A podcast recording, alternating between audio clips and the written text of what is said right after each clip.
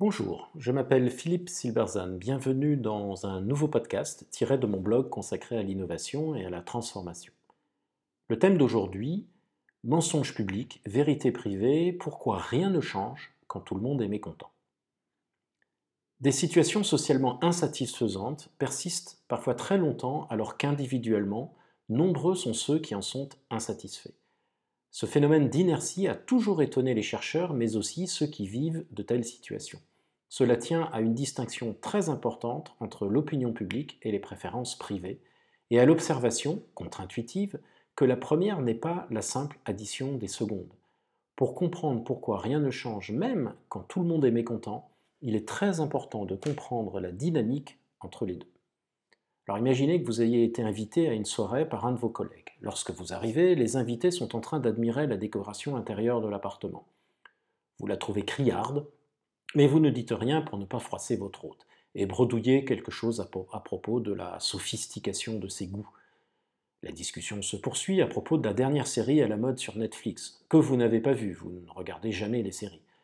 L'un des invités en profite pour glisser une tirade sur les dangers des GAFA et de l'effet néfaste d'Amazon sur les libraires français, et tout le monde semble acquiescer. Vous connaissez bien le sujet et trouvez que l'affirmation est ridicule, mais vous ne dites rien pour ne pas déclencher un débat sur une question sensible. Alors que la soirée s'avance, vous vous ennuyez de plus en plus et n'avez qu'une envie, celle de partir. Mais une petite voix au fond de vous objecte qu'il serait imprudent d'être le premier. Vous restez donc, attendant impatiemment qu'un autre invité prétexte leur tardive pour signaler une intention de partir. Enfin, vers 23h30, à votre grand soulagement, quelqu'un se décide, indiquant qu'il doit prendre le dernier métro, aussitôt suivi par d'autres, et la soirée prend fin rapidement. Vous remerciez votre autre pour cette soirée très agréable et vous vous dirigez vers la porte. Cette soirée a été l'occasion pour vous de plusieurs instances de ce que, dans son ouvrage Private Truth, Public Lies, Vérité privée, mensonge public, le chercheur Timur Kuran appelle des falsifications de préférences, c'est-à-dire le fait de masquer ses préférences privées face à une pression sociale perçue. En approuvant la décoration, en ne disant rien à propos d'Amazon, en retardant votre départ et en remerciant l'hôte pour sa très agréable soirée, vous avez communiqué une impression qui ne correspondait pas à votre sentiment réel. Cette pratique est extrêmement répandue. Elle est basée sur une double perception. Celle d'un risque perçu, face à une pression sociale perçue, de subir un coût très élevé pour celui qui s'éloigne de l'opinion publique. Comme il s'agit de perception et que celle-ci ne fait pas l'objet d'une discussion explicite, on comprend pourquoi le problème peut perdurer. Elle forme la trame du fameux conte d'Andersen, Les habits neufs de l'empereur. Un roi stupide et convaincu de porter des habits transparents. Ils paradent nus devant la foule qui loue leur beauté jusqu'au moment où un enfant s'écrie Mais le roi est nu Et la foule, qui quelques instants auparavant s'extasiait, éclate de rire et fait fuir le roi de honte. Le 28 avril 1944, la foule parisienne accueille triomphalement le maréchal Pétain. La même foule accueille tout aussi triomphalement le général de Gaulle quatre mois plus tard. Ce phénomène existe également dans les organisations. J'ai ainsi toujours été frappé de la difficulté à dire les choses dans nombre d'organisations où je suis intervenu. En privé, les dirigeants, y compris au plus haut niveau, se montrent souvent lucides et directs. Ils sont conscients des problèmes et parlent sans phare. On se dit alors c'est bon, si lui est lucide sur ce qui se passe, on va pouvoir agir. Mais rien ne se passe, parce que dès qu'ils se retrouvent à plusieurs, c'est l'opinion collective qui prime, et personne ne veut être le premier à questionner. Nous sommes donc prisonniers de croyances collectives que personne n'ose remettre en question. Les deux conséquences de la falsification de préférence sont la persistance de situations sociales non désirées et la génération de l'ignorance. La première est le produit de notre besoin d'approbation sociale, qui est la condition de notre sécurité. En substance, il vaut mieux avoir tort avec notre groupe que raison tout seul. La seconde tient au fait que nous nous appuyons sur l'opinion des autres pour nous informer au lieu de chercher l'information par nous-mêmes, car cela est plus économique. C'est pour cela que nous écoutons des experts sur des chaînes de télévision ou que les chercheurs citent des travaux antérieurs dans leurs articles. C'est ainsi que, de petites défaites en petites défaites ou de petites lâchetés en petites lâchetés, se propage et se renforce l'opinion publique. Kumar évoque ainsi l'exemple de l'affirmative action ou discrimination positive aux États-Unis, qui consiste notamment pour les universités à abaisser les standards d'entrée pour la minorité noire. L'idée est qu'en facilitant l'entrée d'étudiants noirs, on leur donne un coup de pouce qui permettra à un plus grand nombre de réussir des études de haut niveau et donc, au final, d'aboutir à un monde d'opportunités identiques. Or, la discrimination positive pose de nombreux problèmes. D'une part, elle est une discrimination, et pas seulement pour les Blancs qui, du coup, se voient refuser l'entrée dans une université au profit d'autres étudiants moins brillants, mais pour les autres minorités, par exemple asiatiques.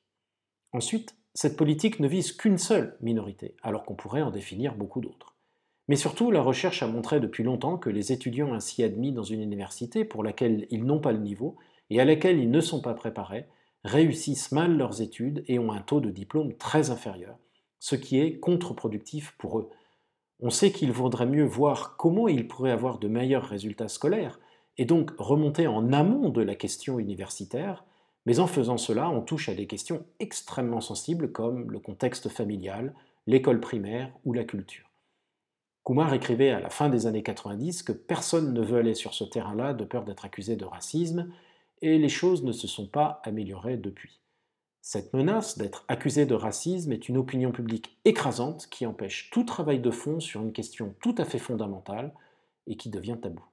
Les premières victimes sont les Noirs américains en difficulté eux-mêmes, alors qu'en privé, très nombreux sont les observateurs, les spécialistes et les électeurs, noirs ou blancs, qui admettent l'absurdité du système. La soumission apparente à l'opinion publique peut être vue comme un jeu tactique de protection sans conséquence, mais ce n'est pas le cas. Kumar montre qu'avec le temps, la falsification finit par influencer les préférences privées. En s'appuyant sur l'opinion publique, on limite peu à peu les autres sources d'information.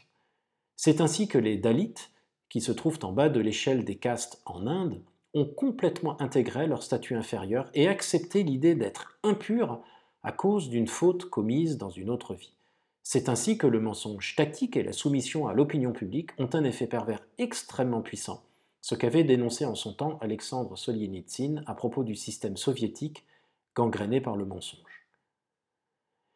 Ainsi, dans de très nombreux domaines et sur de nombreux sujets, nous développons une opinion publique, une doxa, qu'il est dangereux de vouloir contester. Une doxa sert toujours les intérêts d'une minorité morale qui en vit de façon sonnante et trébuchante, mais ce que montre Kumar, c'est que les victimes de cette doxa contribuent elles aussi à sa perpétuation, soit parce qu'avec le temps elles ont intégré la logique, comme les Dalits, soit parce que le coût social de sa remise en question dépasse de loin le bénéfice qu'elle pourrait en tirer. Personne ne veut être le premier à quitter la soirée ennuyeuse, du coup celle-ci dure jusque très tard, alors que la plupart des invités auraient sans doute souhaité partir bien avant. La distinction entre préférence privée et opinion publique explique également la non-linéarité du changement social. Les changements de préférence privée n'ont aucun impact public tant qu'on n'a pas atteint un seuil critique. Et puis quand ce seuil est atteint, tout bascule d'un coup, traduisant ainsi une discontinuité brutale. Votre soirée ennuyeuse se prolonge jusqu'à ce qu'enfin l'un des invités signale qu'il devrait rentrer, prétextant une contrainte liée au transport. D'un seul coup, plusieurs invités le suivent et la soirée, qui semblait interminable, prend fin rapidement. Ce basculement soudain, après une longue inertie, c'est ce que les anglo-saxons appellent le bandwagon effect, mal traduit par euh, effet de mode, hein, c'est plutôt la goutte d'eau qui fait déborder le vase. Il prend, tout son, il prend tout le monde par surprise, y compris souvent les révolutionnaires eux-mêmes, qui ont souvent un modèle mental linéaire du changement. si deux fois plus de gens sont d'accord avec nous, nous avons deux fois plus de chances de faire la révolution. Or c'est faux. L'inertie de l'opinion publique masque les changements de préférence personnelle jusqu'au point de bascule. Cette inertie fonctionne également de façon rétrospective. Personne n'avait vu l'effondrement aussi rapide des régimes communistes dans les années 90, mais une fois qu'ils se sont effondrés, tout le monde s'est précipité pour expliquer pourquoi c'était inévitable. Cela montre que le basculement n'est pas lié à des préférences privées, mais au fait que l'un des membres exprime publiquement une dissonance et que celle-ci est acceptable, parce que la majorité est devenue écrasante. On est au point de bascule, et parce que le membre est particulièrement influent. Tout influent qu'il soit, l'invité de votre soirée a néanmoins jugé prudent de prétexter une contrainte de transport. Il n'a pas dit c'est bon, j'en ai assez, je rentre chez moi. Dans le conte d'Andersen, ce n'est pas un hasard si c'est l'enfant qui fait s'écrouler l'opinion publique. Il n'a pas conscience de cette opinion, ni du danger qu'il y a à la contester. La pression sociale n'est pas perçue par lui, le mécanisme ne joue pas. Un système que la plupart des gens détestent pourra donc perdurer si l'opposition à ce système ne parvient pas à être exprimée publiquement. On le voit en ce moment en Corée du Nord. Ce qui compte pour un révolutionnaire, c'est l'opinion publique. Celle-ci a une réalité autonome. Elle n'est pas simplement l'addition de préférences privées. La clé du changement repose donc sur la maîtrise du discours public, c'est-à-dire des modèles mentaux collectifs exprimés et non pas des préférences individuelles. Plus il est difficile de critiquer l'opinion publique et moins la majorité est tolérante à la dissension, plus le système est fragile et risque de vivre une forte discontinuité lorsque la fausseté de l'opinion publique finira par être acceptée par la majorité. C'est ici que la démocratie est avantagée. En permettant à la fois légalement et culturellement l'expression de préférences privées qui ne correspondent pas à l'opinion publique, la démocratie permet plus facilement l'évolution pacifique des deux, du moins en théorie.